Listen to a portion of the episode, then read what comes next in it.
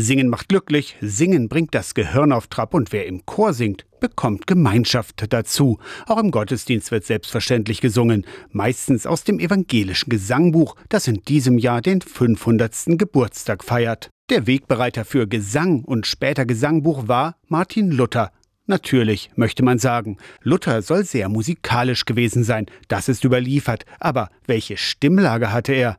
Aufnahmen existieren logischerweise nicht, doch lässt es sich trefflich darüber spekulieren. Da er ja groß und kräftig ist, würde ich denken, Bass. Ich tippe auf Bariton. Ich würde eher auf Bass tippen, von seinem ganzen Wesen. Seine Körperstatur, das, was er zu sagen hat, stelle ich mir eine ziemlich donnernde Stimme vor. Aber vielleicht war er doch Tenor. Was man auch weiß, Luther hat Lieder geschrieben. Er konnte Laute spielen und er hat gern gesungen. Hans Sachs, Nürnberger Schuhmacher, Dichter, Meistersinger und Zeitgenosse hat Luther die Wittenbergische Nachtigall genannt. In Nürnberg wurden vor 500 Jahren auch die ersten Lieder im ersten Gesangbuch veröffentlicht, sagt der evangelische Landesbischof Friedrich Kramer. Die auch gerade deutsch sind. Man hat dann ein Gesangbuch herausgegeben, das sogenannte Achtliederbuch. Das Buch markiert sozusagen den Beginn der protestantischen Kirchenmusik. Aus diesem Acht-Liederbuch entstanden ist das heutige Gesangbuch mit über 600 Liedern aus mehreren Jahrhunderten. Und bis heute nicht mehr zum Verklingen zu bringen ist. Und deswegen ist das ein großes Jubiläum für uns, weil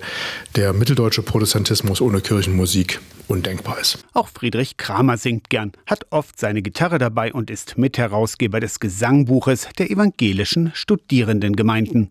Aus der Kirchenredaktion Torsten Kessler.